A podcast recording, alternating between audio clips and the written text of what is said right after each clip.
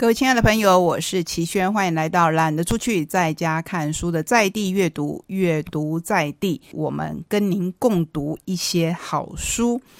最近我翻一翻我的书柜，哇，有好多我自己最喜欢的类型，也就是小说。就因为是我自己最喜欢的类型，那碍于时间的关系，反而被我一直一直的积压着，告诉自己说，等我看完，我要好好的介绍给大家。也就是因为这样呢，我下定决心，赶快好好的读完，然后在今天介绍给大家。首先，我来介绍《榆树下的骷髅》。看到这样的书名，你就会说啊，它是不是？独步出版社出版的不是，它是脸谱出版社所出版。故事的内容是托比在爱尔兰郊外的家族旧宅长春藤屋度过大半童年，有年纪相仿的堂哥李昂和堂妹苏珊娜相伴探险、嬉戏、谈天，这样的时光无忧无虑。在那里，他总是相信自己是个幸运的人，不管遇到任何麻烦都能化险为夷。但是离乡已久，迈向而立之年的托比再度回到长春藤屋时，却已不再受到幸运的眷顾。原本事业有成、前途光明的他，在一场窃案当中被殴打成重伤，身心都留下了不稳定的后遗症。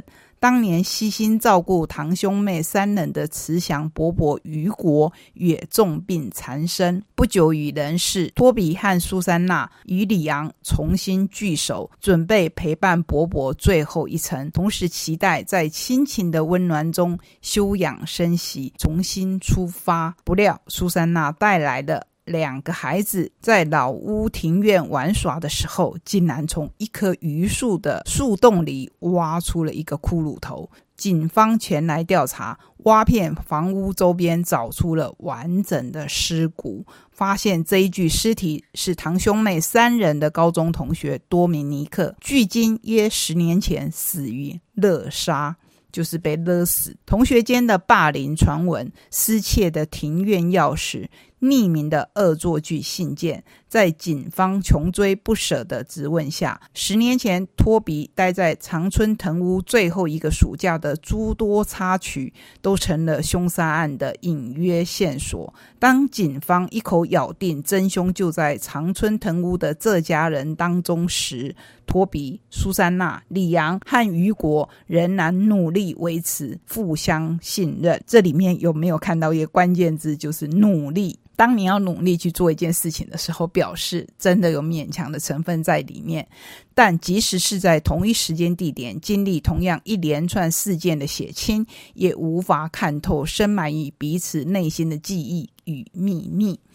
我们随着托比进入了。这一个故事不但是现在这个故事，还有他们过去的故事。这一类的小说，我们向来是不爆雷的，也就是我们除了告诉你故事的大概，希望能引起你的兴趣之外，当然结局是不能说的，甚至有一些细节是不能透露的。可是我很想要跟你分享的是，这一位作者塔纳法兰奇，一九七三年出生于美国佛蒙特州，成长过程当中随着家人旅居。过爱尔兰、意大利、马拉维，直至一九九零年才定居于都柏林，是不是非常的特殊？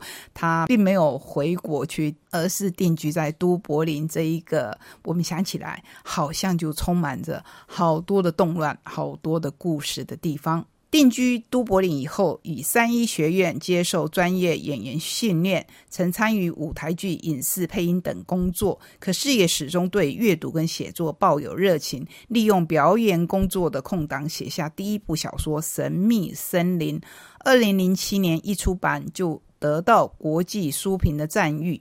成为横扫多国排行榜的百万畅销书，以刻画细腻的人物心理，结合优美悬疑的叙事笔调，奠定了他爱尔兰犯罪小说女王的地位。好，那他以同一组刑案警探为主角的续作。就是刚才那一本《神秘森林》的续作，《神秘化身》。神秘回声、神秘海湾，我知道谁杀了他，入侵者等等，同样叫好又叫座，为他囊括了非常多的奖。他的作品被翻译成三十二国的语言，全球累计销量高达六百万册。其中，《神秘森林》《神秘化身》更于二零一九年改编为电视影集《都柏林重案组》。我相信，如果有在追剧的朋友，就是追美剧的朋友。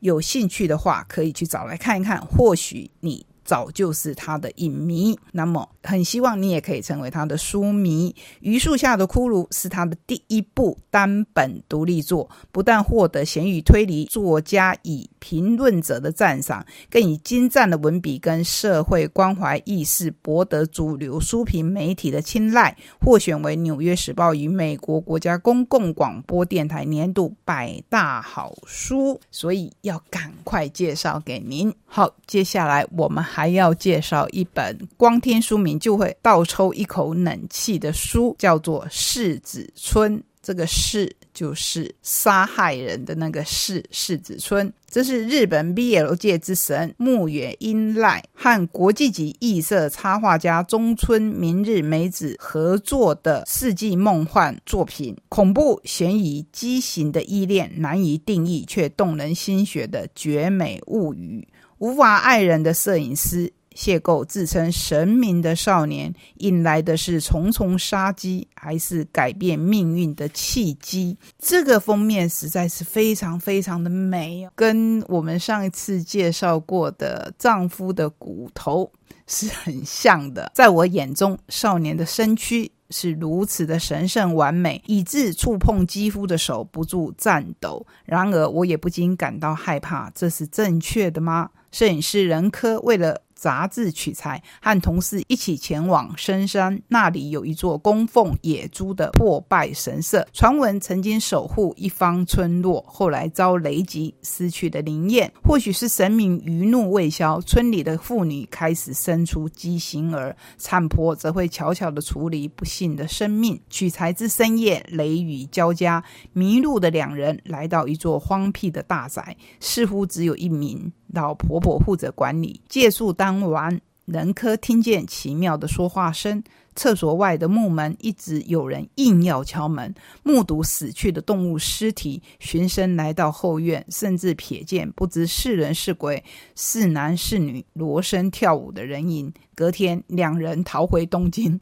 我相信正常人应该都是这样子的反应，马上逃回东京，回归日常生活。过了一段时日。仁科突然接到医院打来的电话，说在废弃工地发现一名不善言语、自称神明的断臂少年，不停呼唤仁科的名字。满怀困惑和不安的仁科推开那扇病房的门，也踏上改变人生的崎岖之路。这只是开头，自己之后到底是什么样的故事呢？就要请你自己来看了。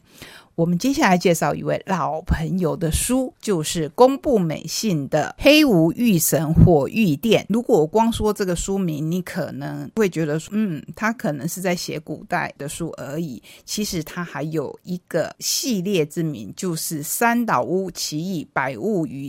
之六，这已经是第六本了。那跟前面的五本有什么不一样呢？他换了一个听这些故事的人，所以一定要先介绍。这一个故事的背景，位于江户神田三田町的提袋店三岛屋持续举办奇异百物语。说到百物语，一般都是人们齐聚一处彻夜聊怪谈，以这种形式展开的娱乐，也可以说是从中学会处事智慧以及教养的社交场所。举行的步骤也大致有个规定：在说故事前，会先点亮一百根蜡烛，每说完一个故事，就把一根。烛火暗熄，随着故事进行，现场会越来越暗。据说等到最后说完一百个故事，四周便会被黑暗包围，真正的灵异事件就此发生。话说三岛屋的百物语，一次只会邀请一位或是一组说故事者到店内的厢房，黑白之间就有点像围棋的布置这样的厢房来。迎面而坐，担任聆听者的也只有一个人。宾客在此说。的故事绝不外传。听过就忘，说完就忘，这也是《奇异百物语》最重要的规矩。这三年来，许多说故事者造访黑白之间，说出各种怪异和不可思议的故事，有自身的遭遇。有犯罪的告白，也有怀念的过往记忆，五花八门。而说故事者的嗓音也是形形色色，每次都会为黑白之间。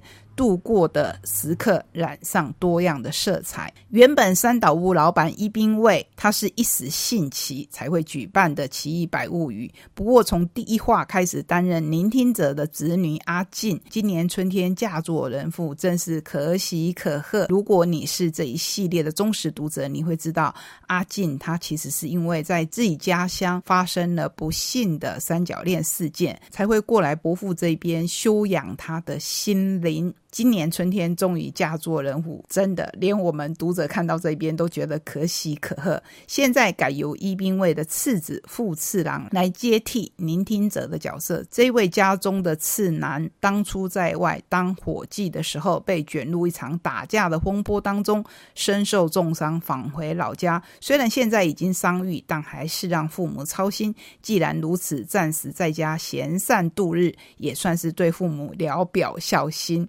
所以他就悠悠哉哉的在家靠父母生活，并且自愿当聆听者。他的个性当然跟阿静完全不一样，个性洒脱、善良、爱吃美食，加上他不是家中的继承人。我们知道日本有由长男来继承，次男以下都要自己出去谋生、自创属于自己的生活。这样的，我觉得反而是一件幸运的事情。好，那回到我们故事本体来，他总自称是小少爷。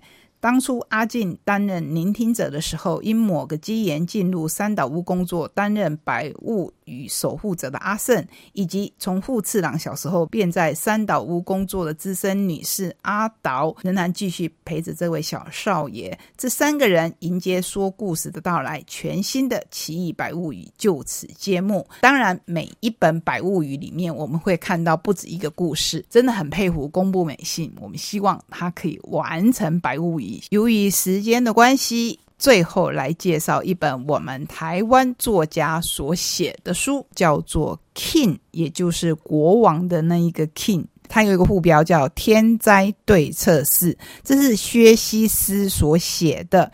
薛西斯是谁？之前在节目当中，我们曾经介绍过他跟其他两位作家合作的《快》，以及后来单独由他所书写的《不可知论侦探》，而且是以漫画的形式来呈现。